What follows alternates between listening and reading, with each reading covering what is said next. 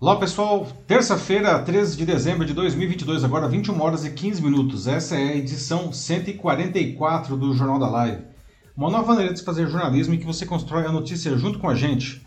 Eu sou Paulo Silvestre, consultor de mídia, cultura e transformação digital e vou conduzir a conversa hoje. Comigo sempre o Matheus. E aí pessoal, tudo bem? Boa noite. Matheus responsável pela, pelos comentários e também pela moderação da sua participação do Jornal da Live. Pessoal, hoje nós temos aí uma edição especial, né? nós vamos fazer já a nossa já tradicional retrospectiva colaborativa, retrospectiva colaborativa, né, que a gente quer fazer junto com vocês de 2022, não? Afinal, como acontece desde que o Jornal da Live foi ao ar pela primeira vez em dezembro de 2019, a gente não vai apenas dar a notícia, a gente quer construir a notícia junto com vocês, não? E para quem ainda não conhece o Jornal da Live, que acontece sempre às terças-feiras a partir das 21 horas e 15 minutos no meu perfil do LinkedIn e do YouTube. Nós sempre trazemos duas notícias tradicionalmente. Hoje a gente vai ter uma dinâmica um pouco diferente, mas enfim, trazemos duas notícias para que você, à medida que a gente vai trazendo aqui as informações, vocês vão deixando seus comentários nas lives aí no, no LinkedIn e no YouTube, dizendo o que, que vocês acham disso e a gente vai conversando ao vivo sobre a notícia, certo? Ah, hoje, como eu disse, a dinâmica vai ser um pouco diferente. Nós vamos é, ter vários pequenos blocos. Eu já vou dar aqui um resumo rapidamente, que vocês já podem ir comentando o que, que vocês acham desses temas. Mas a gente vai trazendo vários pequenos blocos para que vocês possam, é, dessa maneira, é, é, conversar sobre alguns dos principais assuntos ah, que aconteceram no Brasil e no mundo esse ano. Tá? Ah, bom, essa edição, a de número 144, também é a última edição desse ano, né? Matheus e eu, a gente vai tirar umas férias, aí a gente vai voltar em menos de um mês, no dia 10 de janeiro a gente está de volta aí, né? Até lá, eu continuo, vou continuar publicando aí os meus artigos no Estadão, sempre às segundas de manhã, né? E as minhas outras publicações nas redes sociais, inclusive o vídeo não, da Pílula de Cultura Digital, que também sai sempre na segunda de manhã aí nas redes, não. Bom, mas qual foi o fato mais importante de 2022 para você? Não? E cada um, naturalmente, tem aí uma resposta diferente para isso. Não? Mas em um ano é, tão intenso quanto esse que a gente teve, não continua tendo, parece que tá, né? Aí temos mais umas duas semanas, não?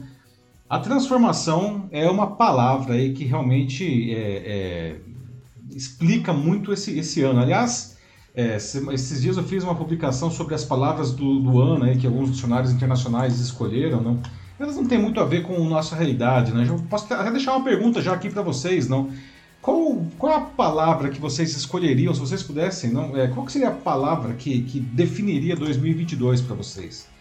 Bom, e nesses 12 meses a gente debateu aqui literalmente centenas de temas, não? E hoje a gente vai relembrar e conversar um pouco sobre alguns deles, não?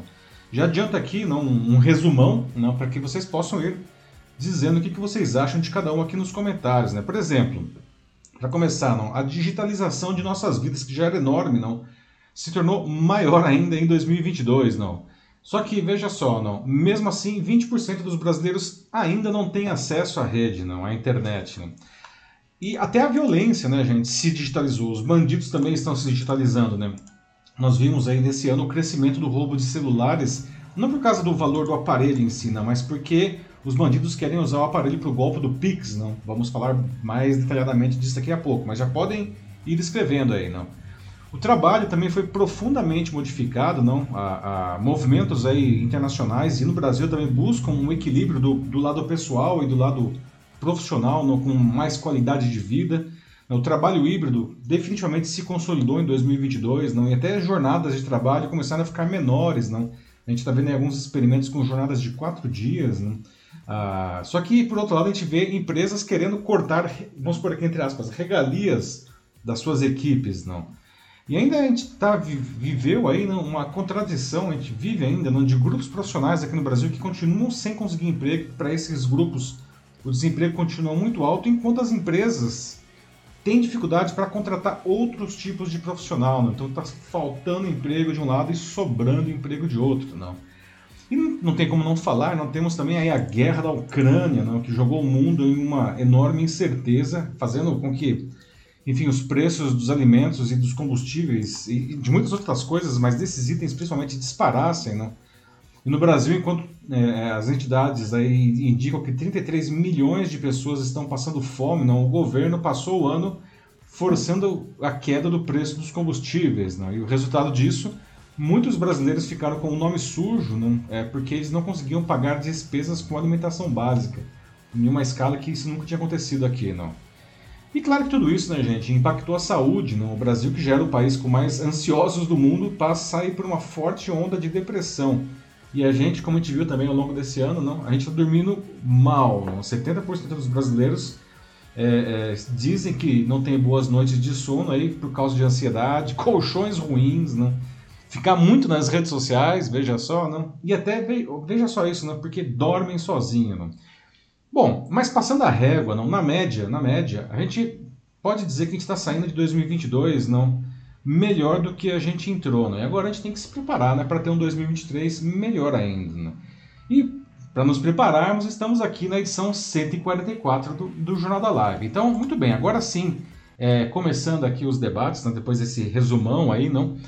É, Gostaria de começar falando sobre acontecimentos de 2022 que, que impactaram o nosso comportamento, não? às vezes de uma maneira bastante profunda. Não? Ah, e aí eu separei aqui algumas, algumas manchetes do Jornal da Live ao longo da, da, do ano, tá? Eu vou trazer aqui, aí eu vou conversar com o Matheus e, de novo, vocês vão dizendo aqui o que vocês acham sobre isso, tá? Veja só, no dia 20 de setembro, não, a nossa manchete foi a seguinte, não, apesar de a internet ter se tornado indispensável para as pessoas e empresas, 20% dos brasileiros não têm acesso à rede. Né? Pouco antes, no dia 6 de setembro, na manchete foi: pais precisam equilibrar o uso de dispositivos digitais por seus filhos, escapando dos problemas causados pelo uso excessivo. Não?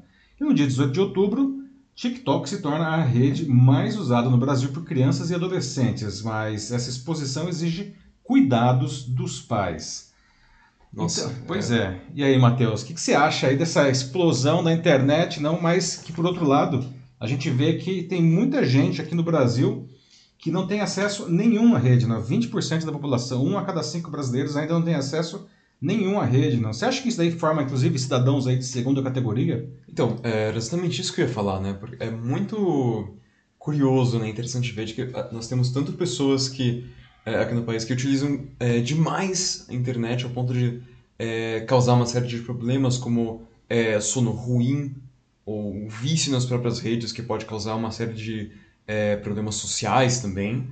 Mas, por outro lado, você também tem pessoas que é, não têm acesso algum a isso, que evidencia a desigualdade ainda muito presente no nosso país, infelizmente, o abismo é, digital. O abismo social agora também é um abismo digital, né? Um abismo digital mesmo, um abismo tecnológico. Lugares que é, simplesmente não têm acesso a essas tecnologias. Ah, isso é dramático, uhum. né, Matheus? Porque hoje a gente faz tudo no, na, na, internet. Não, a gente trabalha, nós passamos aí por uma pandemia aí da Covid, não, que a gente vai falar evidentemente ainda mais tarde, não, é, em que as pessoas tinham que trabalhar, tinham que estudar, tinham que comprar, enfim, eles faziam tudo, tudo online, não, e quem não tinha um bom sinal, não, ou não tinha sinal algum, né? Como é que essa pessoa ficava, não? Ou fica ainda, porque tem muita gente aí que está completamente fora ainda dessa, não vou nem falar dessa dessa modernidade, porque isso daí é uma coisa que já está rodando há quase 30 anos, não?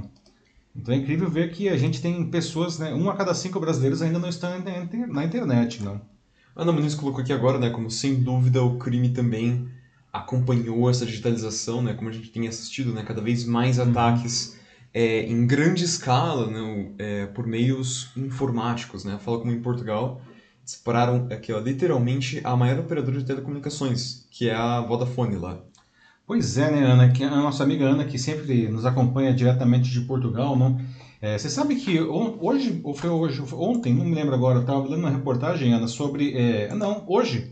É, hoje, aliás, um artigo do Harari, que saiu aqui no Brasil, no Estadão, é, e ele mencionava sobre é, as novas formas da guerra e da paz, não? E ele mencionou uma coisa que você é, trouxe agora aí, que é, a questão da guerra cibernética, não?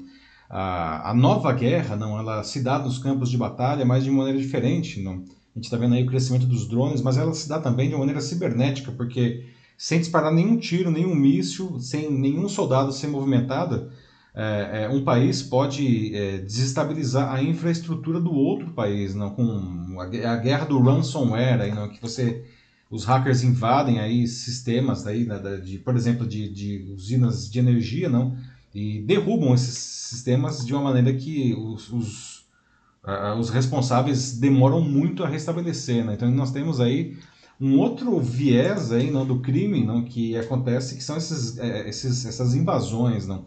Mas temos também essa questão, né, Matheus, que a gente estava falando aí do, do, dos roubos, não? Sim. É, uhum. hoje, hoje nós vemos aí, falamos nesse ano aqui, né, no Jornal da Live, como que, o, inclusive, o PCC, que facção aqui criminosa aqui de São Paulo, não, do, na verdade, no Brasil, não, mas origem aqui em São Paulo, como que eles estão investindo pesadamente aí no roubo de celulares para que não porque eles vão vender o aparelho depois, isso é o de menos. Não? O que eles realmente querem é ter acesso aos aplicativos dos bancos, das pessoas, para fazer transferências pelo Pix. Não? Uma coisa que nós falamos incontáveis vezes aqui no, no Jornal da Live nesse, nesse ano, né, Matheus? Sim, roubos aqui, principalmente na capital, cresceram muito, muito mesmo, assim. Principalmente com esse retorno é, ao presencial, que muitas empresas e, e escolas presenciaram esse ano em larga escala.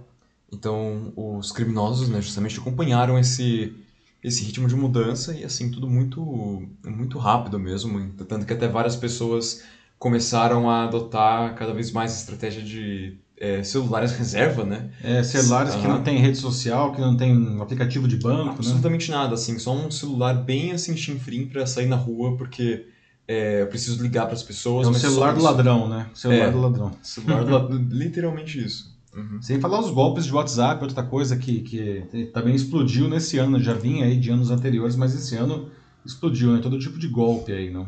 Ah, sim. Mais algum também. comentário do pessoal aí? É, por enquanto, só mais um aqui da, da Ana Muniz, que ela disse que a mudança no mundo do trabalho foi, é, para ela, o, o mais positivo que teve é, que todo esse empoderamento, assim, tanto dos colaboradores, principalmente, né, uhum. é, nessa luta que eles têm em busca de maior equilíbrio entre a vida do trabalho e a vida privada, para ela foi algo que realmente marcou, marcou muito, assim, até mesmo por um ponto de, de saúde mental mesmo, porque isso representa, é, que leva a assuntos que vão mais para frente, né, como por exemplo o quiet quitting. É, isso a gente vai falar daqui a pouquinho Sim. aí, não, então vamos segurar esse, esse tema aí. É, porque a gente vai falar especificamente de um, vai ter um bloco inteiro dedicado ao trabalho, que foi uma coisa que mudou profundamente nesse ano aí, não? É, eu queria já seguir aqui mais um pouco, não, ainda falando aí de, de do impacto do, do, do, meio digital da internet na nossa vida, não? 10 de fevereiro, não? A, YouTube, a nossa manchete foi: YouTuber usa indevidamente liberdade de expressão para defender o partido nazista no Brasil. No caso, o YouTuber aí, aí que fez isso foi o Monark, não sei se vocês se lembram, aí no começo, aí, em fevereiro, não? É, o Monark lá, que, que na sua tradicional live, não? Sim, no Flow é, Podcast. No Flow Podcast, que depois ele acabou aí sendo demitido, não? Ele era dono da empresa, enfim, foi meio que obrigado a vender a participação dele, não? Porque ele defendeu ao vivo aí, não? Ah, de uma maneira bastante infeliz aí a, a, a, a criação de um partido nazista, não? Ele fez até um falso paralelo, porque se existe partido comunista no Brasil, por que, que não pode ter um partido nazista, não? Ah, e aí essa outra, que a gente traz uma coisa que também foi central nesse ano, que é a definição da liberdade de expressão, né? ah, que é algo garantido aí na Constituição, inclusive, não? Mas que foi usado como manto para todo tipo de barbaridade, de crime, de insultos, de injúria, de difamação, de discurso de ódio, não, que foi um, uma temática central aí na, na no, no, Brasil e em um ano de eleição ficou ainda mais inflamado. Não. É, na mesma linha, no dia 7 de abril, a gente comentou da lei das fake news, a manchete foi boas intenções movem a lei das fake news, mas ela falha ao proteger políticos nesse crime. Não. É uma, é, é uma discussão que acontece no Congresso, não, uma, um, um projeto de lei, ah, que tem vários pontos bastante interessantes aí, mas é, ele fala em dois pontos principais. O primeiro é definir de uma maneira inequívoca, afinal de contas, o que, que é fake news. Né? E a outra é que é, é, é os políticos, que diga-se de passagem, são os maiores disseminadores ou patrocinadores de fake news aqui no Brasil, eles acabam ficando protegidos pela lei. Né? Então a gente questionou aí se, no final das contas, não a gente não está fazendo uma lei aí que vai ser meio manca, não. O que, que, você acha, Matheus? O pessoal está dizendo alguma coisa aí? É, e a questão da liberdade de expressão, enfim, como o caso do Monarca aí que a gente pode que aconteceu em fevereiro, não? Já parece que faz muito tempo, não? Já quase no ano passado aí, não? Sim, é, até quando você falou do Monarca, eu até tava na cronologia um pouco confuso, né? Nossa, isso foi mais pra frente, ou será que até foi. É, foi em fevereiro. Foi em 2021 até, mas não foi. Não, no começo desse ano. Foi esse ano mesmo. Uhum. Pois aqui, que doideira mesmo, que tudo isso aconteceu. Mas, é, realmente, assim, a questão da liberdade de expressão é algo que já vem é, pipocando aqui, não só no, aqui no Brasil, né, mas acho que no mundo inteiro, né, isso inclusive já faz, é, faz muito, muito tempo, né. É, essa discussão da liberdade de expressão, ela já tem aí pelo menos uns quatro anos com força aqui no Brasil, né, é, como eu falei, né, a liberdade de expressão é, é, ela é garantida pela Constituição. Realmente a gente pode falar o que a gente quiser, mas a mesma Constituição, aliás, no mesmo artigo que garante a liberdade de expressão, ele veda o anonimato. Porque é, é, você pode falar o que você quiser, evidentemente, mas você precisa responder pelo que você fala, não. Se você comete crimes, não, como por exemplo injúria, difamação, são crimes aí tipificados no Código Penal, não. É, a liberdade de expressão não vai te proteger, não, porque mesmo porque não existe uma liberdade é, infinita, não. Coisa que nós aprendemos quando nós somos crianças ainda, né? A, a, liberdade de uma pessoa termina quando começa a liberdade da outra, não? É, a Valesca Calil coloca aqui uma grande preocupação é toda a questão que gira em torno da liberdade de expressão e como nós não podemos aceitar o cerceamento deste nosso direito. E de fato, assim, eu concordo, é, a liberdade de expressão tem que ser valorizada e respeitada mas justamente dentro desses limites. Uhum. Limites que são mesmo necessários para que justamente a convivência em sociedade seja possível. Senão você tem aí basicamente é, grupos inteiros de pessoas, ou não grupos, né, mas é, todo mundo simplesmente podendo falar aquilo que, que quer, assim, aquilo que dá na telha, mas, enfim. E achar que, que tá tudo bem, não, que, que não, é, é, que não vai acontecer nada, não. E como eu falei, são crimes, não, são claramente tipificados, não. Então, é, a liberdade de expressão ela não é ilimitada, como aliás nenhuma liberdade, não. É, ela tem que ser garantida, ela é um, é um, um direito sagrado, não, que nós conquistamos aí a duras penas aí depois do fim da, da ditadura militar, não. Foi consagrada aí na Constituição de 1988, não.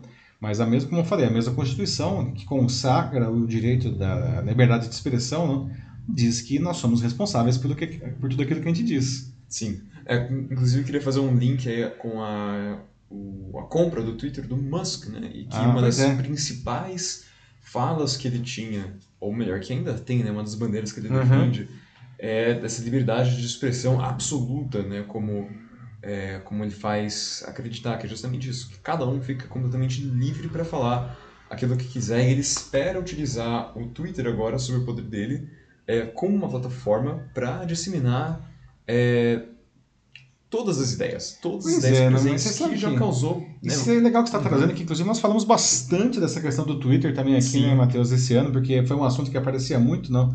Mas agora, não, em novembro, o, o Musk finalmente aí, não, é, comprou, conseguiu concluir a compra do Twitter e isso tem gerado, aliás, foi no finalzinho de outubro, não, última semana de outubro, e de lá para cá ele tem causado algumas decisões bastante polêmicas, para dizer o mínimo, não. Mas veja só, essa questão da liberdade de expressão que realmente é o centro aí dessa da, da proposta dele, não. Na semana passada, não, ele bloqueou a conta do Kanye West, não? Sim. Sim, porque, porque, é, é, porque exatamente ele fez é, declarações antissemitas é, no Twitter, que é crime. Pelo menos nos Estados Unidos é crime. Então, é, é, veja que mesmo o Elon Musk, aí, com o discurso dele de liberdade total, a liber, defesa da liberdade de expressão... Não é bem assim também. É, pois é, não. Uhum. É que tá, né? Não pode ser assim, porque, de novo, isso confronta a lei, não. Você não pode usar uma plataforma, qualquer que seja, para afrontar a lei, não. Então, é, é, é, é, mesmo ele, com todo o, enfim, o posicionamento dele, não, é, diante de fatos que confrontem a lei americana, ele se viu obrigado aí a bloquear a, a conta do Kanye West, né? Sem falar que no caso do Musk tem toda uma é, questão mercadológica em torno disso tudo também porque ele precisa proteger a plataforma, né? Justamente porque como ele estava com essas regras muito muito soltas, né? E ainda mais quando você combina isso com é, a maneira como os funcionários dele têm sido tratados por ele mesmo, né? Com essa toda a política de ah, falamos nossa, bastante disso que também. agora né, o pessoal tem que trabalhar muito que também está mais para frente uh, fica muito difícil ele realmente tem que começar a jogar mais no é, dentro assim da é, daquilo que eles estão pedindo, né? Grupos como, por exemplo, na União Europeia, que eles estão pedindo para que ele, justamente, ele é, consiga fazer regras mais, mais rígidas e mais sérias é, quando o assunto se trata da, da liberdade, né? Daquilo que cada um pode dizer.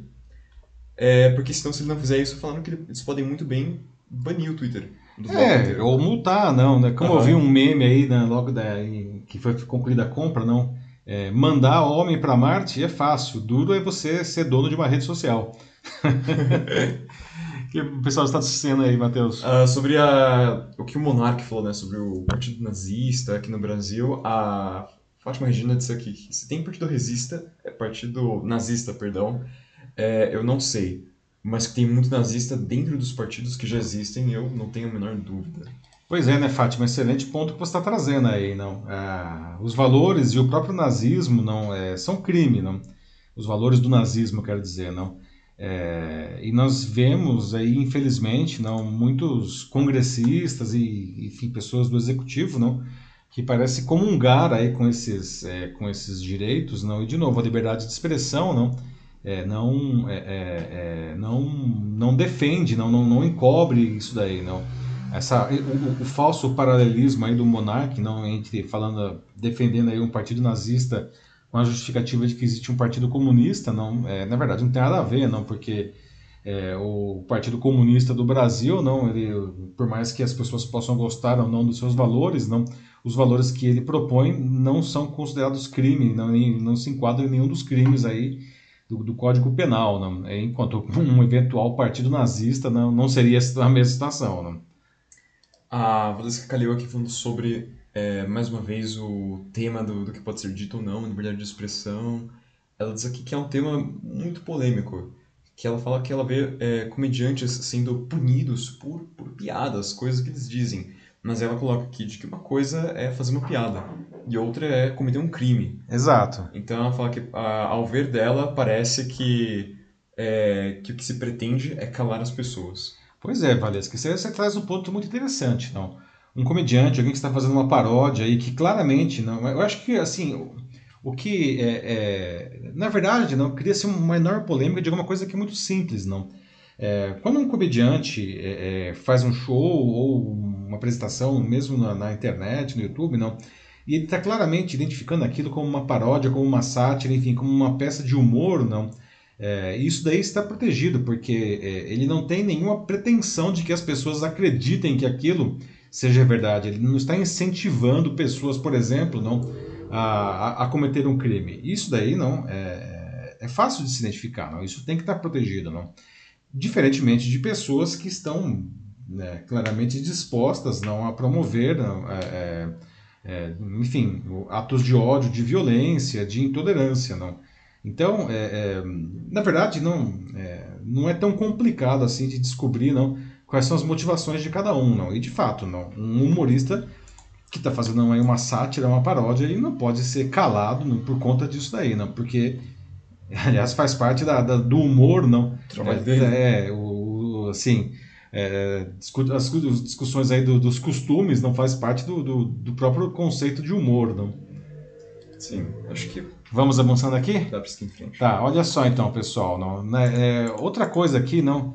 É, eu queria falar agora não de, de, de, mudanças no mundo do trabalho, que aliás foi uma das coisas que, como aliás a nossa amiga Ana aí já adiantou, não, foi uma das coisas que mais foi modificado nesse ano, mudanças realmente profundas, coisas que já vinham acontecido, que tivemos aí a pandemia de Covid-19 que realmente não abalou todas as estruturas aí, não uma coisa que, que antes era que as pouquíssimas empresas aceitavam e ainda era com restrição que era o home office, ficou uma coisa totalmente disseminada hoje, não?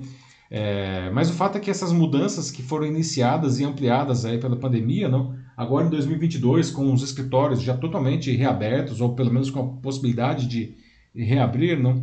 Nós vemos mudanças que se consolidaram, transformando a maneira como as pessoas trabalham no mundo e no Brasil, tá? Veja só a manchete da, do Jornal da Live do dia 30 de agosto, tá? Uh, diferentes movimentos em vários países questionam abusos do mundo do trabalho e propõem equilíbrio com a vida pessoal. Porque, de fato, as pessoas elas perceberam né, esse tempo em casa que existe vida lá fora, né, lá fora do mundo do trabalho. Não? E que sim, é possível trabalhar dentro de casa e ter uma melhor qualidade de vida. Não? No comecinho do ano ainda, dia 17 de fevereiro, nós falamos, movimento antitrabalho propõe trabalhar apenas o suficiente e equilibrar vida pessoal e profissional no dia 11 de outubro, a manchete foi: Muito se busca um trabalho alinhado com o propósito de cada um, mas, para a maioria, trabalho significa apenas ganhar dinheiro, que não tem nada de errado com isso. Né? E por fim, no dia 27 de setembro, Profissionais jovens e qualificados buscam empregos com propósito, mas mulheres e negros ficam de fora desse benefício.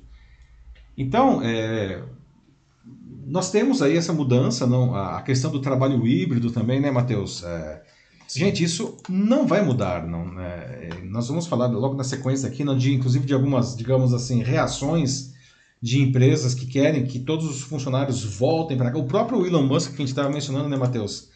né, falando aí, ah, não, que se quiser continuar trabalhando aqui, tem que voltar, né?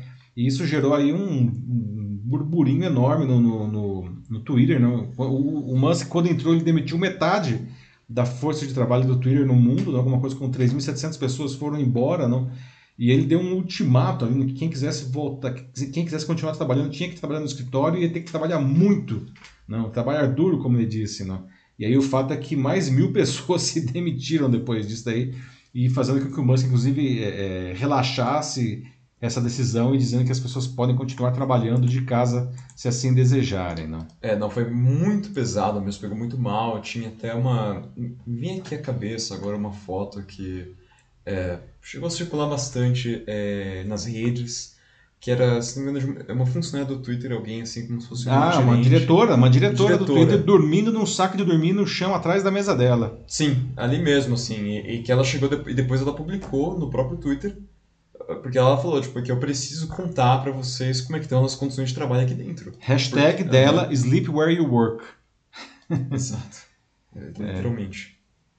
E foi, inclusive, foi um amigo dela que tirou a foto e publicou, não, e ela, e ela retweetou isso daí, não, e, e isso criou essa grande discussão. Só que nós tivemos aí, não, né, você até mencionou antes, né, Matheus, o quiet quitting, não, a, que a, a demissão silenciosa um dos profissionais aí, não, é que, que é, é, se recusam a fazer mais do que aquilo pelo que elas, eles foram contratados, não, não querem fazer hora extra, não querem fazer funções aí que pelos quais eles foram contratados, porque eles acham que não precisa fazer isso mais. O tal do movimento antitrabalho, não, que nossa manchete aí de 10 de fevereiro, não é que as pessoas não querem trabalhar, não, mas elas acham que se elas não se sentirem satisfeitas, elas vão se demitir, porque elas vão conseguir rapidamente se recolocar, não. É, o que acontece, por exemplo, nos Estados Unidos hoje, que está numa situação de pleno emprego. Aqui no Brasil a gente não chegou nisso aí é, ainda. Né? A gente não tem esse luxo, digamos assim. É. Mas o fato é, esses movimentos, não, a, mas mesmo no Brasil, né, Matheus? Você pega, por exemplo, setores como TI, que está hiperaquecido aqui no Brasil, né? De, até por uma questão aí, não, de que, ah, que também foi impulsionado pela tecnologia, pela, pela pandemia, não? Ah, o mercado de TI está super aquecido, né? Então, literalmente está sobrando emprego, não? A Brascom, que é a associação do setor aí de, de TI e de comunicação, fez um estudo, não? Que divulgou em dezembro do ano passado, em que eles calculavam que de 2021 a 2025 não existiria uma, um déficit de 797 mil profissionais na área de TI no Brasil. Nossa. Porque, na verdade, toda empresa agora é uma empresa de tecnologia, né? Então, porque, sei lá, o restaurante agora também tem que ter alguma coisa de tecnologia para fazer delivery. Não, tudo é tecnologia hoje, né? E, e, as universidades brasileiras elas não conseguem dar conta dessa formação, né? Tanto que o setor de TI está roubando profissionais de outros setores, né? Então, o pessoal aí não, que é de TI, por exemplo, pode se dar ao luxo, sim, né? Então, é, é, é. Uma, uma, uma, uma, mudança no mercado de trabalho. Né? Realmente, pra ver mesmo. E que foi consolidado nesse ano aí, né? O pessoal tá dizendo alguma coisa já aí? Por enquanto, nada. Não? Olha só também, né? É, é, essa questão do, do, do, trabalho híbrido, né, Matheus? isso também veio para ficar, né? Nós ah, vimos aí, não, durante a pandemia, né, um monte de empresas, não, é, devolvendo andares inteiros. Algumas empresas simplesmente fecharam a sua operação presencial e decidiram que vão ficar só online. Isso também, gente, não vai mudar, né? Aliás, Matheus, você é um que vive ainda do trabalho híbrido, não? É, realmente. Comecei meu primeiro trabalho, ele foi... Nem era híbrido, né? no seu caso era totalmente online, digital, né? Totalmente online. E agora, híbrido, né? Assim, meio da semana eu vou, é, né, duas vezes na semana, quarta e quinta. E aí depois da semana eu fico em casa, então é exatamente isso. É, aliás, né, essa, no seu primeiro emprego você entrou, trabalhou e saiu da empresa sem nunca ter encontrado as pessoas. Sem né? nunca ter encontrado Que é um fenômeno pessoas, também, não? Sem nunca saber como as pessoas são, basicamente do, bom, do busto para baixo. é. Que aí eu acho que é um pouco de exagero também, né? A gente tá falando, ah, é, o trabalho livre é uma coisa é, que as pessoas querem, gostam e os os RHs mais espertos já sacaram isso e oferecem isso como um benefício até, não? Agora, ficar sem nunca encontrar as pessoas também acho que é um pouco ruim, né? É complicado. A Natasha Costa falou aqui de que ela, como professora de idiomas, que também tem esse luxo dela em casa. E que ela acha muito legal também. Uhum. A nossa amiga Natasha, não, professora de francês aí, não, que desenvolveu aí, não, antes da pandemia, não, um método aí para ensino totalmente online e surfou na onda aí durante a pandemia, porque afinal de contas, né, já estava tudo online, né? E ela só continuou no seu ritmo, não. É um bom exemplo de, de quando o negócio dá certo, né? Aí a Valesca Cadeu faz uma pergunta aqui. Será que essas empresas voltam definitivamente para o presencial? Excelente pergunta, né, Valesca? Eu acho que isso aí vai. Cada caso é um caso, a gente não pode generalizar nem para um lado nem para o outro, não. O que está muito claro, não, é que as pessoas elas perceberam, não, que várias coisas, né? Primeiro, sim, é possível trabalhar em casa, sim, é possível produzir bem em casa, não? E sim, é, fazendo isso pelo menos alguns dias na semana, é, você pode ter uma melhor qualidade de vida. Não? Você vai escapar de coisas como o trânsito, ou até mesmo poder fazer algumas coisas que, sei lá, às vezes você precisa fazer um. ir num, num banco, qualquer coisa. E no banco hoje é cada vez mais raro também, né? Mas enfim, qualquer, alguma coisa que você precisa fazer durante a semana que antes era impossível, agora é possível, não? Então as pessoas elas querem, hoje os profissionais querem é, algum grau de flexibilidade aí, não? É, e algumas empresas já aceitaram isso como um fato não, e decidem que o trabalho híbrido é a situação de agora em diante. Não. Outras empresas acham que não, que tem que botar todo mundo para o escritório, ok. Não. Outras empresas, como eu falei, não vão ficar totalmente online, que descobriram que para o negócio delas isso funciona perfeitamente bem e o que é uma baita de uma economia para a empresa. Não. É, então, assim, não dá para generalizar. Não. Uma coisa é, é, é, é, certa, tá? Né? Principalmente na área de TI, de novo, a área de TI, não puxando aí as novidades, não. É, é, muito difícil hoje uma empresa que não ofereça essa flexibilidade, porque nesse setor todo mundo quer trabalho híbrido, né? A Ana Muniz fala aqui sobre como ela percebe a mistura de dois fenômenos, o trabalho remoto e a globalização, porque ela traz aqui o caso de pessoas que trabalham para multinacionais, para empresas que nem têm talvez uma sede no país no qual elas habitam. Elas trabalham remotamente para uma empresa completamente estrangeira. Verdade, muito bem lembrado, Ana. Eu tenho, inclusive, um grande amigo meu que mora na Espanha há muitos anos, não? E ele tem, a maioria dos clientes dele está no Brasil, não? É, é, ele tem clientes em vários países e ele trabalha perfeitamente bem, não? É, sem sair da Espanha, não? É, o que me remete também, né, Ana, a, a um outro fenômeno que se consolidou aí nesse período, não? É, que são os chamados nômades digital, coisa que, aliás, não virou aí, um objeto de desejo de muita gente. Essas pessoas que ficam viajando, né, cada mês ou a cada bimestre estão em um país diferente, né, e continuam desenvolvendo suas tarefas, sejam elas quais forem, não, onde quer que eles estejam. Não, não precisa mais estar presencialmente aí não, no, em um local para atender os seus clientes. Né. Outra tendência que se consolidou aí. Não. Fátima Regina fala que ultimamente ela tem preguiça de sair de casa até para ir para praia. que ela atende online, faz aula de inglês online e participa de mentoria online e por aí vai. Pois é, Fátima, mas ainda não dá para ir para praia online, não. Aí realmente. Ah, é, pois é. Imagina. Infelizmente, não será. não, eu acho que é, infelizmente, né? É, Porque ir pra praia tem que ir na praia mesmo, é, não. Bom. Mas, de repente, né, Fátima, você fazendo todas essas atividades online sobra mais tempo para você ir na praia presencialmente, não? Então é uma boa aí, não? uhum. é... Ah, a Ana Muniz fala aqui é, sobre como nessa geração mais recente, né, as pessoas elas privilegiam a felicidade e a saúde em detrimento de ser é, rico ou né, bem sucedido né, financeiramente. É muito verdade, Ana. Não? Isso é um negócio que também nós observamos, não? E tem tudo a ver com esses movimentos aí que a gente está falando, não?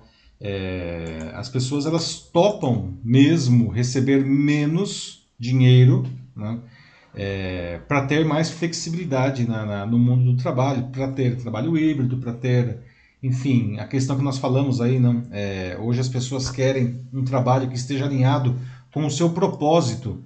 Né, elas não querem fazer qualquer coisa, elas querem fazer alguma coisa não, que esteja alinhado com o que elas acreditam. Não.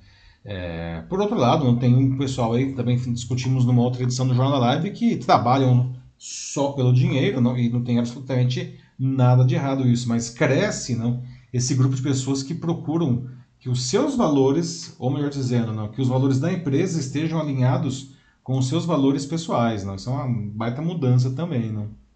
Acho que dá para seguir Seguimos né? adiante, então. Veja só, pessoal.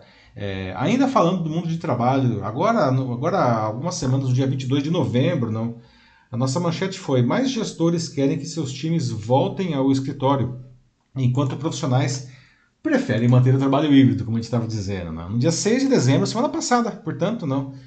A manchete foi: Era das regalias nas empresas pode estar com os dias contados diante de restrições orçamentárias e novos estilos de gestão. Não? E aí não, é, tem, assim, tem muito a ver com o que nós estávamos falando agora aqui, não? mas ah, nós vemos aí não, um, um movimento, digamos assim, de resistência de alguns gestores, não? que acham que é, é, isso que a gente vê muito nas empresas do Vale do Silício, não, é, comida grátis, massagem, é, um monte de mimos, um escritório espetacular, tudo isso daí é dinheiro, certo? É, é, e esses gestores, não, ah, a gente pode de novo citar o nosso amigo Elon Musk aí, não? Ah, eles acham que isso daí não tem nada a ver certo? Lugar de trabalho é trabalho e esse negócio de mimo aí não tem nada a ver, então vamos voltar aí, senta a bunda aí e trabalha. Não, e, e só que isso não, esse, porque isso é uma percepção crescente, ah, mesmo no, no, no, Vale do Silício, porque o dinheiro inclusive está tá, tá diminuindo, não, os investimentos aí por conta justamente ainda da, da guerra da Ucrânia que a gente vai falar logo depois aqui, não. O dinheiro fácil está sumindo, não. Então essas empresas estão se vendo aí, não com a corda no pescoço e tem gestores querendo acabar com as regalias, não. Só que veja só, não, agora os funcionários querem justamente o contrário, eles, eles querem regalias ou eles querem pelo menos flexibilidade, não. E aí, Matheus, qual é a situação? Como que a gente consegue equilibrar esses dois, esses dois desejos aparentemente antagônicos, não? É bem aquela pergunta que a Valesca fez antes, né? Uhum. Será que as empresas voltam definitivamente para o presencial? Porque vai justamente nessa pegada aí desses gestores que estão apresentando uma resistência às mudanças. E assim, eu particularmente o que eu penso é que eles até podem tentar, né, forçar isso, mas uh, eventualmente eu acho que eles não vão conseguir. Eu acho que eles vão acabar tendo que ceder, porque ah, é simplesmente uma vontade crescente aí da, das pessoas, dos colaboradores, dos funcionários e eu acho que assim, vai chegar num ponto em que todo mundo que não fizer isso uhum. vai pegar muito mal. Assim, vai ficar realmente com o nome sujo na praça, mal na fita. É, uhum. esse é um ponto que você traz que é interessante, Matheus, e é bem realmente alinhado com a pergunta da Valesca aí, não? Ah, existe, né, principalmente em setores mais aquecidos, não existe um, uma verdadeira guerra, não, das empresas para que elas conquistem os melhores talentos. Não, para esses setores, não, o, a, a, a, capacidade de atrair e de reter os melhores profissionais de casa vale muito, não, porque são esses caras que realmente fazem essa empresa ganhar muito dinheiro, não. E aí, gente, não tem milagre, não. Você precisa, não. A, a balança do poder nesse caso está francamente favorável ao lado dos profissionais, dos colaboradores, não. A empresa precisa estar atenta a essas novas demandas. Como eu falei agora há pouco para a Valesca, não dá para a gente generalizar, né? Tem empresas que vão forçar a barra mesmo, né? e se quiser continuar trabalhando aqui, é assim que vai ser. Ok, né? então faça suas apostas aí. é, assim, é, é, isso. Como que as empresas podem continuar, uh, bom, lucrando, crescendo, se elas não têm os colaboradores mais, se elas não têm esse, é, o mesmo esse, essa boa vontade deles que é tão necessário para fazer aquele trabalho, é justamente que não é só um trabalho, né? Não é só, ah, beleza, eu tô aqui, e eu só faço o mínimo, né? Não, eles precisam justamente fazer é, cara jogar que se exceda, é? Que, assim, a que, favor deles. É, né? e tem que aquele negócio de vestir a camisa, não? Como falei quando a gente deu essa, essa edição aí, não, há algumas semanas, não? É, eu tive a alegria, não, o privilégio, não sei, de ter trabalhar em algumas empresas em que realmente eu era muito, vou colocar bem entre aspas aqui, tá? Muito mimado, não, pela empresa. E não é porque eu ganhava bem apenas, não mas porque realmente tinha todas essas coisas que são legais aí, que enchem os olhos e que aparecem em filmes, não? Todo mundo agora gera artigos do LinkedIn, não? Gente, isso é, existe, não? Isso existe e é incrível trabalhar numa empresa dessa. Eu, eu digo o seguinte, todas as vezes que eu trabalhei numa empresa dessa, as pessoas amavam trabalhar nessa empresa e elas realmente queriam fazer o máximo para que o negócio desse certo, não? É, por outro lado, também tive a infelicidade de trabalhar em empresas, vamos colocar assim, não tão legais assim, não. É. E aí, não, é, o que se vê é exatamente o contrário, não, os funcionários fazendo só o mínimo, né, que é o tal do movimento antitrabalho que a gente falou aqui né, no, no, no início do ano, né, em fevereiro. Não, não tem jeito, né? Quem não gosta de ser bem tratado? Não? Quando você é bem tratado, isso você retribui, e vice-versa. É. Fátima Regina fala de que essa é a burguesia tomando poder e mandando a monarquia para guilhotina. Excelente referência, não? Ok, não estão felizes aí, não? É, estão pedindo pão, não tem pão, comam brioches, não? Sabe, É, pois pois é, é. a gente sabe onde, onde que terminou essa história do brioche, não? é, mas ao invés, ao invés de brioches, agora é trabalho híbrido. Trabalho híbrido, exatamente. Uhum. Não, não quer trabalho híbrido? Não, vai trabalhar aí no home office, sei lá o que, que é, não é? É, gente, os tempos mudaram. E 2022 foi um ano de consolidação de tudo isso daí, não? E 2023, o que será, não? A gente vai ver, acho que isso aí com mais força ainda, não? Dá pra seguir em frente. Seguimos adiante aqui, muito bem. Ah, ainda falando do mundo de trabalho, veja só, no dia 5 de julho, nossa manchete foi: empresas brasileiras começam a investir em universidades corporativas para suprir sua demanda por mão de obra qualificada. Não? É, logo depois, um mês e meio depois, no dia 23 de agosto, foi: brasileiros são demitidos cada vez mais cedo por estarem velhos, mesmo com a expectativa de vida beirando os 80 anos. Não? E no dia 4 de outubro, baixa remuneração e más condições de trabalho podem gerar um déficit de 235 mil professores até 2040 no Brasil. Que é uma outra coisa não, que é, é, também a, a, já vinha de um tempo não, e infelizmente se agravou agora com a pandemia.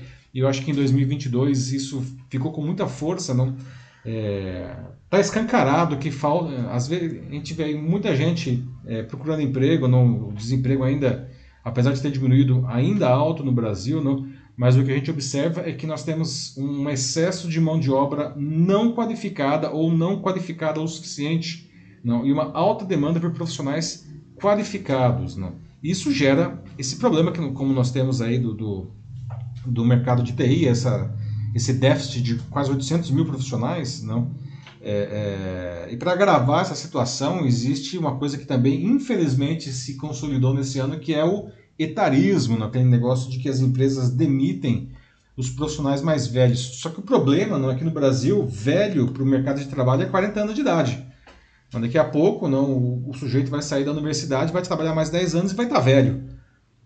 Então a, a situação é dramática, não? É, e as empresas são a raiz e quem mais sofre do problema, paradoxalmente. Não? Tanto que algumas estão aí, não, criando as suas universidades corporativas, estão formando profissionais dentro de casa, ou como eu falei agora há pouco, estão roubando profissionais aí de outros setores, não, é, para atender as suas demandas. Só que, gente, é, é, isso sim é alguma coisa que fica bastante insustentável, não? Onde é que esse rio fez essa curva, não? O pessoal já diz alguma coisa aí, Matheus? Ou você gostaria de comentar também? Um pouco sobre o outro assunto ainda que a gente acabou de passar, né, de Uhum. novo a Fátima, em cima da referência dela, né, a Revolução Francesa, ela fala sobre como a história ensina muito. Se não aprende que não quer. Então É. é só fazer atualização temporal. Exatamente, não, né? A gente sempre fala, né? A importância de estudar história não é para a gente saber o que aconteceu no passado, é para a gente evitar repetir os mesmos erros no presente e no futuro, não? Por isso que história é uma matéria tão importante. Talvez Super a mais importante. importante até. Exatamente, não para para a vida aí certamente, não. Ela se quando você vê, ela é extremamente transversal, não. Pois é. Bom, é, é, por enquanto é, é isso aqui mesmo. Uhum. Uhum. Pois é, não. A, a- essa questão também dos professores, não. Aí nós temos aí esse déficit, não, de 235 mil professores até 2040, não. Ah, isso é dramático, não, porque a gente está falando aqui de que nós temos é, as empresas com dificuldade de contratar mão de obra especializada e um excedente de mão de obra não especializada, não. Ah, e quem é que forma é, bons profissionais? São os professores, não. Os professores estão na raiz de todos os profissionais. Só que o Brasil ele tem um problema crônico, não é de hoje, isso já vem de muitos anos e vem se agravando, não. É, nos últimos anos foi dramático isso daí, não, que é justamente uma formação insuficiente, não, de professores, não. E a gente tem um outro problema aí, não, que cada vez menos pessoas querem ser professores, porque por que eu vou abraçar uma carreira, não? Que eu sei que vai me pagar pouco e ainda não vai ser prestigiada na, na sociedade, não? Porque infelizmente aqui no Brasil o professor não tem nenhum prestígio, não. É, e aí, né, quando você percebe, não, isso daí é a raiz, né, já falamos aqui, não, sabe, não sei se o Joaquim Desidério está aí, né, ele sempre menciona a questão da educação. Não? Ah, infelizmente, a, a, a o baixo nível educacional do Brasil não está na raiz de um monte de problemas que nós temos hoje. não. E você não pode esperar que a gente tenha uma melhor educação se a gente não tiver é, melhores professores. E você não pode esperar ter melhores professores se a carreira continua sendo tão desprestigiada no nosso país. Não? Isso precisa ser revertido, não, Matheus? O que, que, você acha? A Ana Muniz fala sobre como as empresas têm que dar valor, né? aprender a dar mais valor para colaborador, colaboradores de uma faixa etária mais avançada, os sêniores, né? Uhum. E que é, fala, é quase como se as empresas tivessem medo de contratar esses profissionais. Pois é, né, Ana? Uhum. É, e a gente precisa se perguntar, né? Por que, afinal de contas, nossas empresas demitem esses profissionais? Não? Tem vários motivos, não? É, um dos motivos é que esses profissionais acabam ficando mais caros, não? É, é, um profissional aí com 15, 20 anos de carreira, ele é mais caro que um profissional recém-formado, não? E ele também não se sujeita a, a, alguns abusos que, infelizmente, não. Infelizmente, a gente tem ainda muitos chefes tóxicos é, no, no, é, por aí nas empresas, não? Que não têm o menor pudor em abusar realmente dos profissionais, não? E profissionais mais experientes não aceitam, não topam muito aí essa, essa, esse tipo de abuso, não.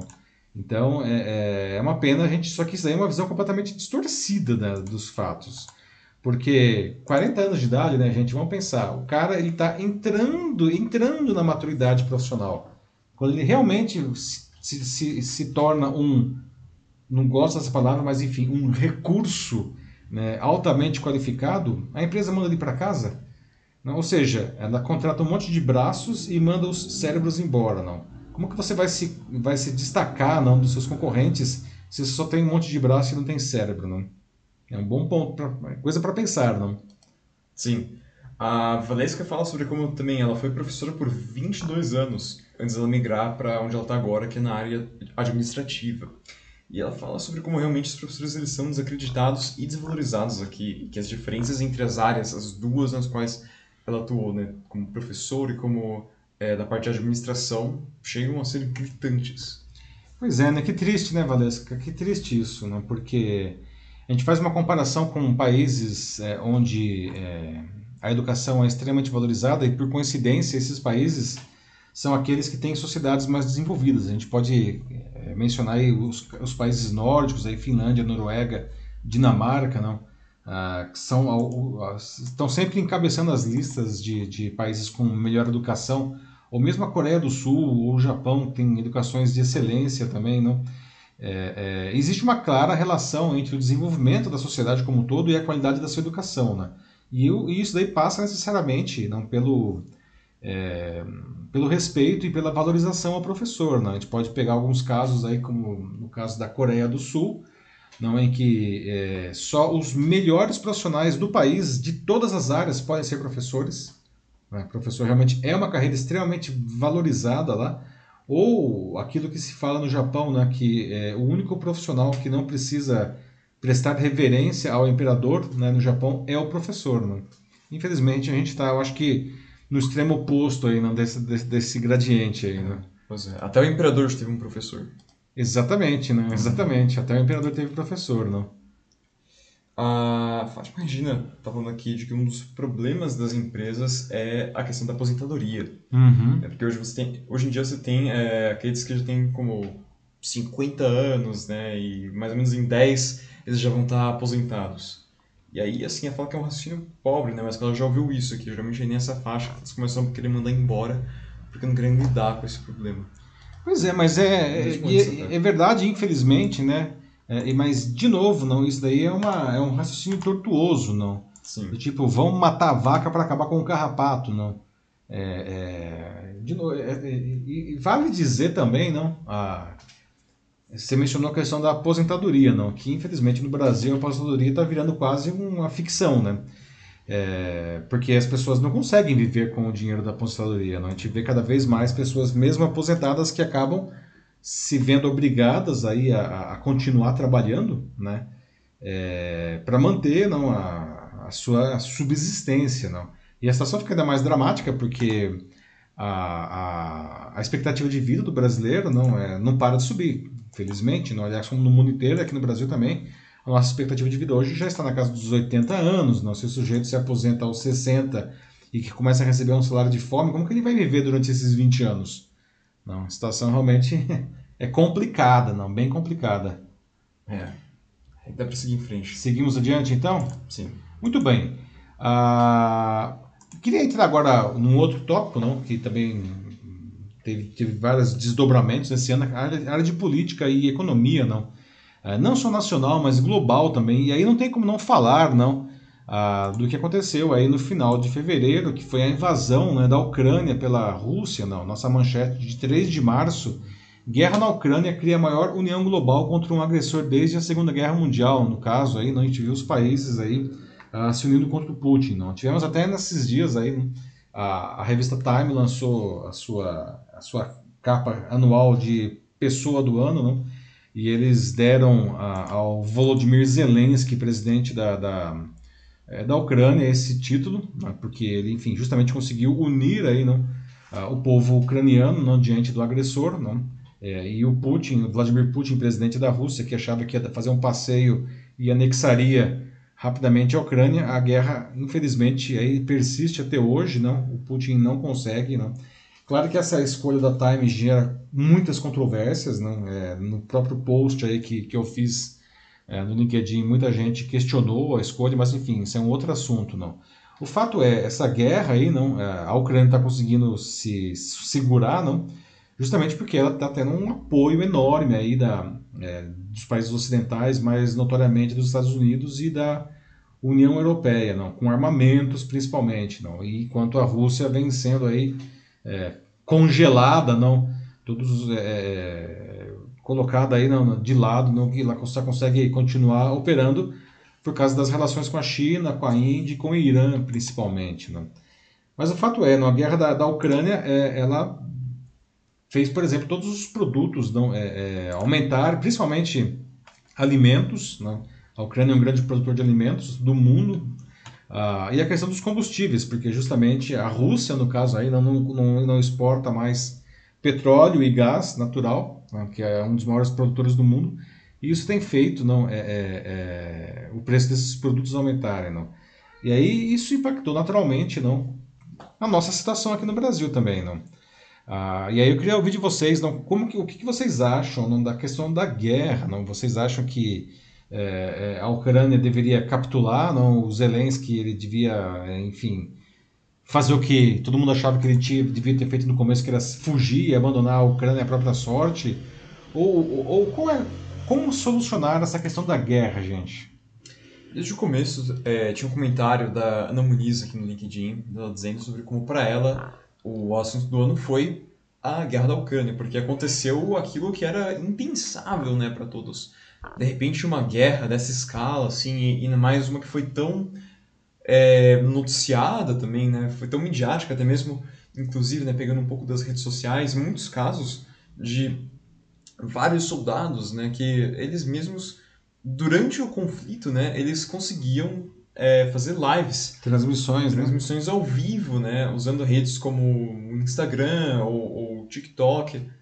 É, ali, assim, do momento mesmo. Você vê também, mais uma vez, como a tecnologia entra na, no nosso contexto, agora na nossa. Até em uma situação presente. dramática, né, Matheus? Como mesmo é o caso de uma guerra. Como né? essa. Mesmo numa situação como essa.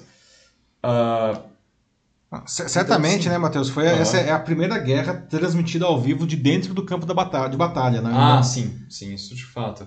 E eu concordo com a Ana também, quando ela disse que para ela foi o assunto do ano, para mim, acho que também foi, assim, foi realmente muito muito impactante, assim, foi algo que absolutamente ninguém esperava e os impactos que a guerra é, provocou no mundo, né? Mesmo que é, a maioria das participações de outros países no conflito em si fossem de maneira indireta, todo mundo sentiu né, o aumento do, do, dos preços né, tipo, do, de alimentos, por exemplo, no, no, supermercado, principalmente de produtos agrícolas, né, como é, trigo, soja, teve o preço dos combustíveis que subiu também, por conta do, do que está acontecendo né, com, a, com a Rússia. Enfim, é uma série de coisas. É, é realmente difícil não pensar na guerra. Pois é, né? e a gente vê também, inclusive, os países da OPEP diminuindo a sua produção, né? Aqui, aí é um negócio que é de lascar, não? Para aumentar, né? Para manter o preço do, do, dos combustíveis altos, não? Sim, Uhum. é. Surfando ainda na, em cima da guerra, não? Exato, porque tem toda a questão aí da, da Rússia, da Rússia também fazer parte da OPEP, eu também aí para que eles é, recentemente também eles abriram parece que uma concessão para que a Rússia pudesse comprar é, o petróleo em rublos, né, que é a moeda deles, justamente para poder Fazer frente aí, fazer né? frente, mantendo Ao, ao embargo internacional aí, né? Exato, e mantendo o esforço de guerra do Putin vivo. Pois é, né? Agora é interessante, eu estava mencionando antes o artigo do Harari, lá do, do, do filósofo e historiador israelense Yusuf Harari, não? ele mencionava a questão da nova guerra, não? Porque até o século XX, não, é, o que era conhecido como paz era um período entre guerras, não? quando não tinha nenhuma guerra, você tinha paz. Não? Mas no século XXI, não, é, o conceito de paz mudou. É, hoje, não, para a maioria dos países, pelo menos, não, a paz significa a, a, o fato de que entrar em guerra se tornou alguma coisa impensável. Ninguém imagina, não, entrar em guerra. Imagina se e, e há muito tempo a gente não tinha uma guerra de anexação como essa que a Rússia está impondo. Então ele menciona, não, que, que é, é, um, a importância de que o Putin não, não vença esse conflito, porque ele pode colocar em risco o próprio conceito de nova paz, não, que é não entrar em guerra. Não, porque, enfim, se ele, se ele vencer essa guerra, ele vai abrir precedente, como dizem os advogados aí, não, para todo tipo de, de anexação de território. Aí nós voltaremos à, à velha paz, que é apenas períodos curtos entre guerras. Né? Algo também como a gente viu também historicamente na paz armada, né, que foi algo que conviveu né, ali com a, a Belle Époque, Uhum.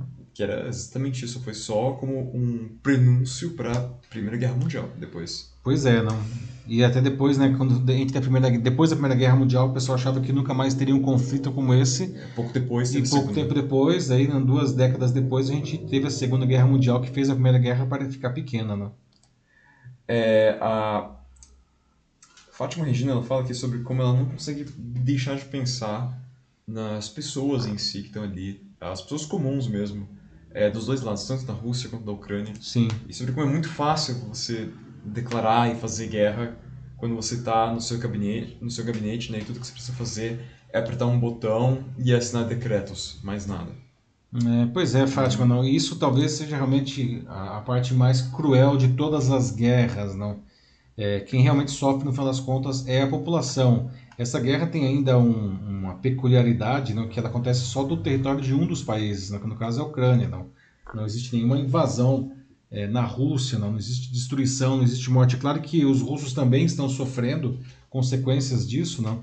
Mas pelo menos é, é nada comparado com o que a Ucrânia está sofrendo aí, né? com uma destruição em massa do país, com incontáveis baixas, não só entre os soldados, não, que é uma coisa que no caso a Rússia também tem, mas também entre a população civil que é completamente inocente nisso daí. Não? É, mesmo assim, algumas pequenas coisas têm acontecido na Rússia, como a Ana Muniz coloca, sobre como, curiosamente, ela diz aqui, a Rússia está é, tendo cada vez mais ataques, como incêndios e outras calamidades no seu território. Então ela fala de que, na visão dela, a solução vai ser só a Rússia retirar as suas tropas da Ucrânia, visto que também ah, os ucranianos estão se consolidando é, cada vez mais como uma força no- notória de resistência. Pois é, né, Ana? O duro, né? Concordo com você, né? Eu acho que a solução vai acabar sendo essa, não? Mas é, você imagina o Putin fazendo isso, capitulando? É, eu acho pouquíssimo provável que o Putin faça isso, não? Ele, ele jamais admitiria que ele errou não ao invadir a Ucrânia, não? É, muito menos se ele tiver ainda que devolver os territórios anexados, não? Por isso que essa guerra, não, que aparentemente parece estar chegando ao fim, não? Às vezes parece que isso nunca vai acontecer porque do lado da Ucrânia eles não vão capitular nunca, porque isso significaria o fim da Ucrânia, e do lado da Rússia o Putin também não vai capitular, porque, enfim, isso significaria o fim do, Putin. Olha só, uma coisa bem, bem é, curiosa mesmo agora, que a Ana Muniz acabou de colocar aqui. É, o livro online mais vendido na Rússia esse ano, sabe qual foi? Qual foi? 1984, do George Orwell. Hum, que sugestivo, não? Nossa, que informação interessante aí que a Ana nos traz, né? Então, eu não sabia também. Olha só. Caraca. Seguimos aí? Seguimos? Vamos sim. Vamos lá então. Pessoal, é, na verdade tem tudo a ver ainda, não? A gente está falando aqui do aumento dos preços dos combustíveis e, da, e, da, ah, e dos alimentos, não? No dia 14 de junho, a nossa manchete foi: enquanto 33 milhões de brasileiros passam fome, o governo se preocupa em baixar o preço dos combustíveis. Claro que aí no caso era uma questão eleitoral, não? No dia 21 de junho, a semana seguinte, não, mais um presidente da Petrobras cai pela pressão do governo pelo controle de preços, de olho na reeleição. Tivemos aí três trocas de presidentes da Petrobras nesse ano, não, tudo para forçar aí a queda dos preços, uma queda artificial, não. E aí no dia 16 do 8, não, uh, brasileiro está mais endividado, ficando, e isso realmente é muito triste, não? Ficando com o nome sujo até por não pagar despesas com alimentação básica. Né? Por fim, no dia 13 de setembro, Preços nas alturas forçam pessoas a se mudar para microapartamentos de até míseros 10 metros quadrados. Não? Então, novamente, não, ver como que a, na economia tudo está interligado, nada está separado. Não? A, nós o aumento da pobreza que já vinha crescendo aí a olhos vistos nos últimos anos, até impulsionado pela pandemia. Não, mesmo com o fim da pandemia e mesmo com a retomada do emprego parcial aqui no Brasil, não, nós estamos vendo muita gente passando muita fome no Brasil, não. E um caso aí, um dado que é novo até para um país em que a fome é, sempre fez parte da nossa história, nós estamos vendo pessoas com sendo negativadas ou ficando com o nome sujo, não, porque elas não estão conseguindo pagar as contas do supermercado, né? Negócio bem grave, não. Como sair disso daí, não? O que, que vocês acham disso daí? Mais uma vez retornando de uma certa maneira, mesmo que tangencialmente à guerra da Ucrânia que né, também aí os preços do supermercado subindo, então as pessoas não conseguem pagar, mas também a gente tem aqui um problema muito é muito complicado mesmo, até como o Renato Almeida coloca aqui, ele só vem e fala complicado e, e é mesmo assim, se tem uma outra forma de descrever, é, é essa palavra muito a, complicado, perfeita. Não. Porque você tem toda a questão é, do desemprego aqui, então não é somente os preços subindo, mas as pessoas também não estão conseguindo é, emprego é, rápido bastante ou simplesmente emprego algum. É, nós temos aí não, uma, uma, uma parcela da população uhum. Que está há três anos procurando emprego, né? infelizmente não consegue. E aí é, é muito triste, né, Matheus, pensar que no final das contas realmente o desemprego ele vem desacelerando ao longo desse ano. A gente chegou num pico aí de é, quase 14% da força de, não 14,5% no ano passado da força de trabalho desempregada. Hoje ele está na casa de 8%, 8,5%. Né? Então tivemos aí um, um avanço Sim. significativo, mas o que nós observamos é que justamente a, a, as camadas inferiores, mais pobres, e justamente os profissionais menos qualificados são os que continuam desempregados e são justamente aqueles que sofrem mais com todo essa, esse problema aí não da, do aumento do, do, dos preços dos alimentos principalmente, né? porque para a população mais pobre, não, os alimentos eles ocupam uma parcela muito maior é, na, no seu orçamento né? do que se comparar com o pessoal mais rico. Né? É, mais uma vez reforçando a desigualdade existente no nosso país, né? No Muniz coloca aqui que os pobres vão ficando mais pobres e a classe média também tende a ficar mais pobre por conta disso. A classe média é uma chatada aí, né? É, e a, e a Nunes fala, aí para concluir, que os ricos vão ficando mais ricos. São os únicos que conseguem é, aí, assim, se, se esquivar de uma certa forma de toda essa calamidade global. É, eles sofrem muito pouco, não? Eles sofrem muito pouco realmente aí com, com todos esses problemas. Quando você coloca proporcionalmente, né? Assim, é, não tem comparação. Eles continuam empregados, eles continuam ganhando bem muitas vezes. Eles continuam podendo pagar suas contas, o supermercado. Não vão ficar negativados porque não estão conseguindo cons comprar comida, né? Isso nunca vai acontecer. Então, realmente, como o que a Ana traz aí, não é muito triste ver que outro, outro é, é, outro fator decorrente disso daí não é o aumento da desigualdade social que sempre foi enorme no Brasil e continua mais, crescendo, não? A Fátima coloca aqui: é, sejamos pragmáticos. Se demitir o presidente da Petrobras abaixa é, o preço dos combustíveis, então que tal deixar o cargo vago? é, pois é, né? É que Fátima, é que não foi bem essa o racional aí, não. Era realmente é, é, essas demissões foram, antes de mais nada, midiáticas, não? Para, no caso do presidente da República tentando né, é, conseguir holofotes aí, não, dividendos políticos aí junto ao seu eleitorado, não? porque ele queria baixar o preço dos combustíveis, mas o fato é que o presidente da Petrobras, mesmo o presidente da Petrobras, tem é, recursos limitados diante de um cenário internacional em que o preço do petróleo estava extremamente elevado. Né?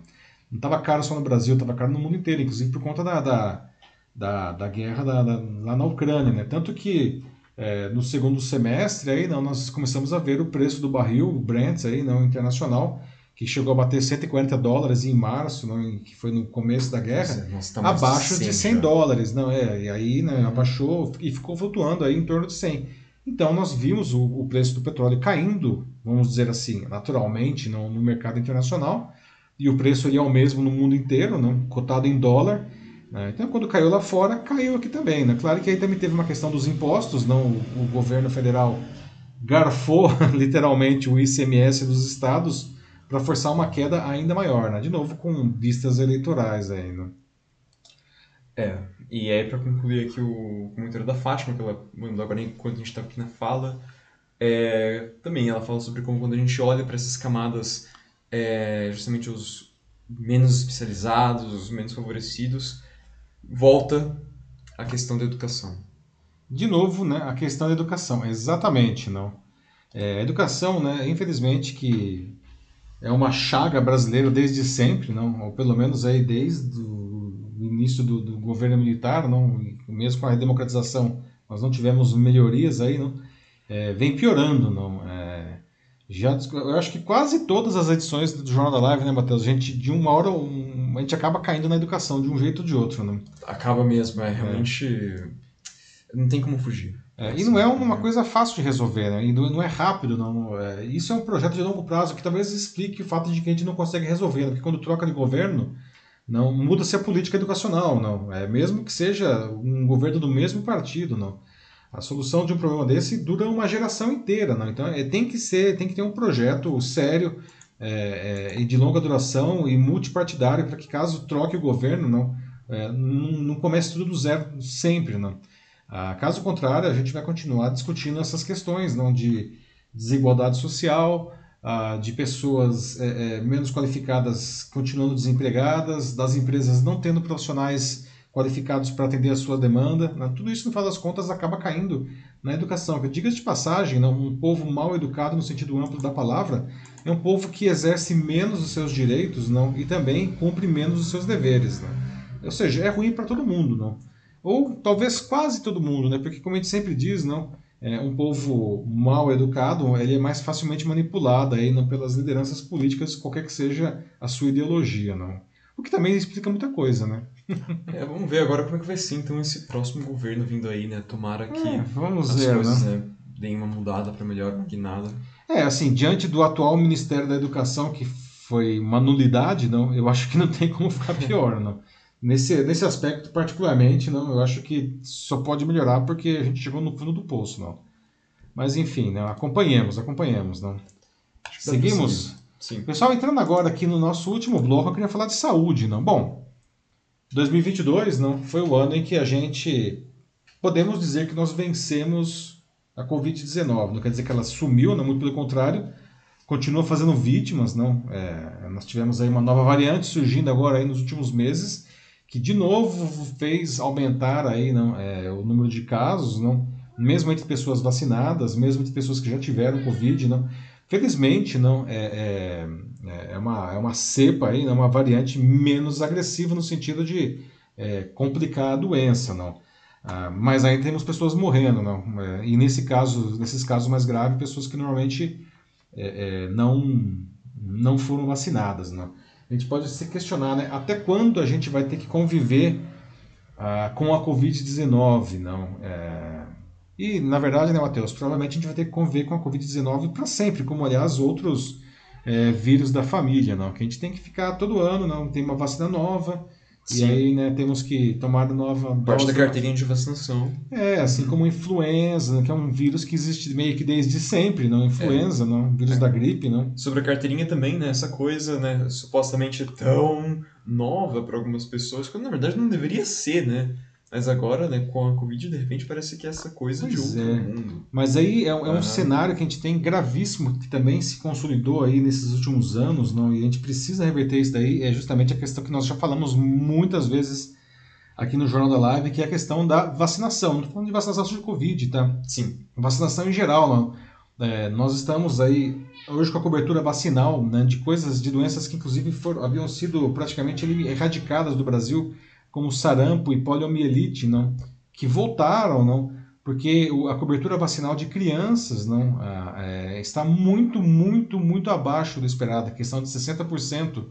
Não, quando no caso da poliomielite a gente chegou a ficar com 95% de cobertura vacinal. O que é, e é por isso que a doença sumiu no Brasil, não. E agora com essa cobertura baixa, a gente está vendo aí não doenças que estavam erradicadas voltando ao país e fazendo vítimas, não. A gente precisa reverter esse quadro, as pessoas precisam voltar a acreditar nas vacinas, entender que elas são necessárias para a manutenção da vida, não. Isso não é uma questão ideológica, isso não é uma questão de direita ou de esquerda. Isso é uma questão de saúde pública, não? E o Brasil sempre foi referência mundial né, no Programa Nacional de Imunização, né? Ah, e infelizmente por questões ideológicas aí nos últimos anos a gente viu essa eh, cobertura, não, enfim, a- o PNI aí não sofrendo pesadamente, né? Espero que a gente consiga reverter isso aí nos próximos anos. Estamos aí nos preparando para 2023, não? Então fica aí Hashtag fica a dica, uma coisa essencial, né? Vacinem-se, vacinem-se vocês e vacinem-se também seus filhos, enfim, as crianças, aí, qualquer que seja a doença. A gente tá falando só de Covid aqui não, né? É. Assim, é, infelizmente, é muito é, chato, para dizer o mínimo, sobre como a polarização ela aparece muito ainda, até mesmo em assuntos onde, justamente, né, política nem deveria ser é, uma questão entrar nisso daí, saúde, né, gente? Isso é uma questão né? de saúde, não? Por que a gente tá Aham. falando de política isso aí, não, gente? Não tem nada a ver uma coisa com a outra, né? Não, assim, cada absurdo, né? Coisas que vêm desde 2020, 2021 e até mesmo chegaram agora, né? Lembra quando as pessoas falavam sobre é, que as vacinas para Covid teriam como, não sei lá, microchips chineses, né? É, nossa, isso aí, assim. isso aí vinha dos Aham. Estados Unidos, né? Porque tinha a, a guerra do Donald Trump, então presidente dos Estados Unidos, contra a China, não? E ele sempre fez questão de rotular a Covid-19 como o vírus chinês, como ele chamava, não? E ele também tinha uma outra guerra, que era a guerra do 5G, não? que ele queria tentar impedir que a China, que lidera esse mercado tecnológico do 5G, não? eh, se espalhasse pelo mundo, porque quem dominar o 5G domina o mundo aí pelos próximos 10 anos, né? Então ele fazia uma, ele criava uma relação espúria e não absurda entre a Covid-19 e o 5G, não dizendo que são dois males que vêm da China, não e que o 5G não pode ser chinês, não. E aí vinha as pessoas, vinham aquelas pirações, não, do tipo Covid-19, não, é, não que a- a, frequência do 5G transmite Covid-19, não. Sim, nossa. As pessoas lá, derru- lá no Reino Unido, vocês veem como que isso se disseminava pelo mundo, né? pessoas no Reino Unido derrubando torres de 5G para que elas não transmitissem Covid-19. Gente, volta aí para o ensino fundamental, né? Frequência eletromagnética não transmite vírus biológico, né? A Ananias fala sobre como em Portugal, pelo menos, as vacinas continuam a ser rainhas e super bem aceitas pela população. Pois é, né, Ana? E vale dizer né, que Portugal foi um exemplo mundial aí, não, de combate à Covid-19, não só do ponto de vista de, é, é, da vacinação, mas também de medidas não farmacológicas, aí, não de fazer um distanciamento social mais equilibrado, não, e colheu bons frutos aí, não, quando a situação estava mais dramática em outros países, inclusive no Brasil, Portugal estava muito bem realmente. Né?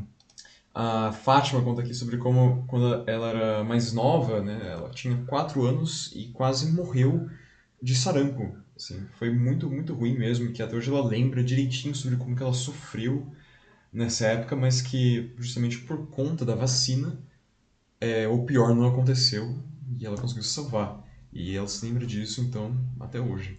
Pois é, né, gente? Olha só, não. É, Por que fazer isso? Né? Por que, por que é, é, colocar a- os nossos filhos, os nossos sobrinhos, enfim, e mesmo as pessoas adultas, não a passar por um por um risco tão grande assim? Né? Vacinem-se, né? As vacinas são seguras, não? Amplamente é, é, é, é, testadas, não tem. Bom, tem vacinas aí, essa questão de sarampo, não? a vacina de sarampo ela tem mais de 100 anos de estrada, não? Acho que já deu para testar, não. Mas mesmo as vacinas de Covid-19, que muito, teve muita desinformação sobre o fato de elas serem é, recentes, que elas não seriam seguras, não. Gente, tem que entender que a gente não faz vacina como, hoje como a gente fazia vacina há 50 anos atrás. Então a gente tem inteligência artificial nas etapas iniciais das vacinas, então, graças a Deus, né, a gente tem isso daí a gente conseguiu desenvolver essas vacinas em tempo recorde e que, aliás, se demonstraram extremamente eficientes, né, porque se não fossem essas vacinas que tanta gente criticou, a situação teria sido dramática, né? a quantidade de pessoas mortas teria na casa dos milhões. Não... A gente tem no Brasil oficialmente 700 mil mortos, o número é maior, mas seria o quê? 5 milhões de mortos se tivesse só na tal da imunidade de rebanho? Ainda bem, né? ainda bem que as vacinas chegaram. Então, é, e se não fosse por isso também, a gente não estaria agora também discutindo temas como é, trabalho híbrido ou até mesmo volta Exatamente. 100% para o presencial, a pessoa não estaria agora saindo tão livremente para é, para shows. Ter uma vida festas. mais ou menos normal? Normal, a vida já está normal hoje, não? Isso é vacina. Exatamente. Isso é vacina. Uhum. Não se pode duvidar disso daí, não. Ah, ainda na área de saúde, eu queria trazer aqui mais um outro assunto, pra, já partindo aqui para o nosso encerramento, né, né, Estamos aqui já 10. 10 e meia. 10 e meia, a edição rendeu. Mas, pessoal, no dia 19 de julho, numa outra questão de saúde, que também está ligada aí à pandemia e ao distanciamento social e tantas dificuldades que nós tivemos aí a, a, em 2020, 2021, né? 19 de julho, a nossa manchete foi: O Brasil, que já era considerado o país com mais ansiosos do mundo, passa agora por uma nova onda de depressão. E no dia 9 de setembro, a manchete foi: Sono ruim atinge 7 em cada 10 brasileiros, causado por ansiedade, colchões ruins, redes sociais e até dormir sozinho. Não?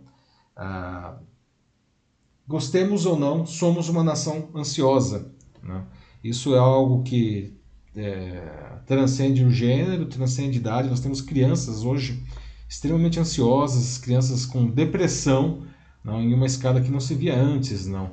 Ah, e infelizmente essa é uma realidade que a gente precisa tratar. No começo do ano a gente falou também né, de como agora o, a síndrome de burnout, mas na verdade isso nós falamos no finalzinho do ano passado, porque no dia 1 de janeiro desse ano, o burnout, não, que é quando a pessoa, enfim, despiroca totalmente não, por causa de excesso de trabalho, o burnout passou a ser reconhecido como uma doença de trabalho pela Organização Mundial da Saúde. O que faz com que agora as empresas precisem se preocupar seriamente com isso, porque elas podem ser processadas não, por profissionais é, que desenvolvam quadros de burnout. Não, é uma doença trabalhista agora. Não. Então, né, é, é, por que, que nós chegamos nisso, gente? E, e, como que a gente resolve essa questão da depressão e da ansiedade? Não? O, mais um mal aí uh, desse, desse nosso tempo. Não? É um tema muito delicado, assim, que sempre quando você traz isso para rodas de conversa, assim é que você consegue, né? Porque é um assunto quase tabu, né? Mesmo uhum. agora, mesmo com, com difundido e todos os estudos que tem em cima disso, é é sempre algo muito difícil de trazer para as pessoas. É, porque acha é. que. Muita gente fala, ah, esse negócio de depressão, isso daí é frescura, frescura. é mimimi, Sim, isso aqui. Se né? até hoje a gente tem ainda pessoas que acreditam de que é, psicologia é quase como se fosse uma magia, um, um negócio que não funciona, que é falar, ah, só vai lá e conversa com, sei lá, com o seu vizinho e beleza. Vai assim. no bar, né? Uhum. Com os amigos, né? Pois é, excelente ponto, né, Matheus? Assim, gente, depressão não é frescura, depressão não é mimimi, depressão é doença. E ela precisa ser tratada com seriedade, tá? Ah, e, ela, a pessoa que está com depressão, ela precisa de ajuda, ajuda profissional, né? Aí no caso de psicólogos, de psiquiatras, no caso de uma necessidade de medicação, tá? É, é, se você não é, passa por um quadro desse de ansiedade ou quadro de depressão, procure ajuda, não, não não queira resolver isso sozinho isso, e, e não pense que isso é frescura, tá? Não ouça essas pessoas que desqualifiquem a sua dor. Vá atrás de ajuda. Se você tem conhecidos, alguém da família, amigos, enfim, que passam por um quadro de depressão, ofereça ajuda, né? nunca desqualifique a dor dessa pessoa, não. E indique aí, não ajuda, inclusive, não é só realmente ficar conversando você com a pessoa, mas indique profissionais é, para que essa pessoa possa é, é, é, sair dessa situação, que é uma situação muito grave e ela não é, é uma exceção. Tem muita, muita, muita gente realmente é, desenvolvendo quadros seríssimos de ansiedade e de depressão no Brasil, no mundo, aliás. Não, é uma, a depressão é uma doença do mundo moderno, mas aqui no Brasil a situação está dramática realmente. Exato, assim, o mínimo que você pode fazer, e isso eu digo mesmo, seriamente, o mínimo, quando você tem uma proximidade com a pessoa, né, e ela tá disposta a se abrir, o mínimo é você ouvir ela, assim, ouvir tudo que ela tem a dizer e talvez tentar falar Nunca desqualificar, né, Matheus? Nunca desqualificar. Nunca desqualificar. Realmente fazer com que a pessoa se sinta acolhida, né? acolhida, porque muitas vezes as pessoas elas se sentem sozinhas, né? Mais uma vez voltando até mesmo para essa coisa do, do tabu que ainda existe na, é, na sociedade. Então, assim, e depois, claro, e perguntar para a pessoa se ela tá tendo algum acompanhamento, ou melhor, você mesmo fazer um acompanhamento e depois até sugerir talvez nomes ou pessoas que ela pode procurar, profissionais Uhum. da área, é, não tem nenhum problema, assim, realmente é, é normal, assim, é, é o que tem que ser feito mesmo. É, muita gente às vezes não procura também esse apoio por uma questão financeira, né, gente? E Sim. se for o caso, não procurem as faculdades de psicologia aí na sua cidade, não. Ah, é, todas elas oferecem, tem as suas clínicas escolas, elas oferecem tratamento por preços módicos e às vezes até gratuitos, não? Tratamento de qualidade aí, não? É, é, então é, é- é possível procurar ajuda. Sem falar o próprio SUS, não? É, que também oferece não, a- a serviços gratuitos aí né, nessa área, não? E outras instituições não, que a gente pode ter ligadas na área de psicologia e medicina. Aqui, olha, o, a Fátima Regina ela colocou sobre como dificilmente superaremos tanto a ansiedade como a depressão. Primeiro, ela coloca porque é, esses transtornos são altamente lucrativos para certos setores da sociedade. E, em segundo lugar, porque nós somos pressionados a alimentar a ansiedade. Ela falou de que esses dias, aqui mesmo na rede, no LinkedIn, que ela foi chamada de não empata, é, porque ela disse que não se preocupa com aquilo que está fora do controle dela. Pois é, não, não sei se eu entendi bem aí qual que foi a relação que essa pessoa disse isso para você, ô Fátima. Não? Mas você traz um outro ponto, né? Muita gente lucra não, com a depressão, com a ansiedade, aliás, não, com várias doenças, não. E as redes sociais Isso- certamente facilitam isso. E, nossa, gente, assim, eu não tenho dúvida, né? Enfim, eu sou, enfim, eu trabalho com redes sociais e é, vivo disso de certa forma, pelo menos uma parte das minhas receitas vem de redes sociais, mas eu não tenho dúvida de que, infelizmente, não, é, até por uma questão da própria estrutura dos algoritmos de relevância, não, que ela nos, nos mantém continuamente estimulados, excitados aí, não, para que eles possam nos vender todo tipo de quinquilharia, não. É, as redes sociais são um fator determinante aí também para o aumento da depressão e da ansiedade, né? Realmente, e sem falar em indústria farmacêutica, mas enfim, não vou entrar nesse mérito aí, não. Ah, o, é que a Fátima traz aí é uma, uma grande verdade, não. A Ana Muniz fala sobre como ela já teve um burnout também, é, sobre como pode ser muito duro mesmo até o início de problemas de depressão, e enfim, você depois vai acumulando um monte de consequências, vira ser como se fosse um efeito dominó. É um efeito dominó, assim, é por isso que eu digo, está com um problema, não, procure ajuda, não, porque a situação tende a piorar se você tentar achar que isso não é nada ou que vai passar, hum, né? Depressão é coisa séria, depressão é um, é um, é um quadro clínico que precisa ser tratado e lidado como tal. Acho que é isso. É isso? Bom, pessoal, olha só, estamos encerrando então aqui, não, a edição 144 do nosso Jornal da Live, que é a última de 2022, como eu falei no começo, não. É, queria aproveitar, né, vamos sair de férias, Matheus e eu aí, pelo menos aqui do, do Jornal da Live, a gente vai ficar aí um mês, não, é, a- de folga, não. Então eu aproveito para desejar boas festas a todos vocês, não, para que os, forem, os que forem sair de férias aí, ou de recesso, pelo menos, aproveitem aí para descansar, para recarregar as baterias. De qualquer maneira, a gente vai continuar se vendo online. Não, jornal, estou saindo de férias do Jornal da Live, mas eu continuo fazendo publicações, não. E a gente volta a se encontrar aqui no Jornal da Live, na edição 145, no dia 10 de janeiro, uma terça-feira, a partir das 21 horas e 15 minutos. Então, é isso aí, um ótimo resto de ano a todos vocês. Muito obrigado aí pela audiência, pela participação. Lembrando que o Jornal da Live ele é feito com essa troca que a gente fez aqui hoje, não? E espero que a gente se reencontre e retome isso daí, não, já no dia 10 de janeiro. Ótimo resto de ano, boas festas a todos, se cuidem, pessoal, e até 2023. Muito obrigado mais uma vez por hoje, pessoal, mas também dessa vez falar muito obrigado pelo ano, pela companhia, pelo carinho e pelo empenho também até de todos vocês, porque participar aqui né, do jornal é essa coisa que a gente vai construindo sempre em conjunto, né? Então, é, espero que vocês tenham gostado e que depois a gente possa se ver mais. E, e é isso, assim. É, um bom fim de ano, boas festas e bom 2023. Até lá. Tchau, gente.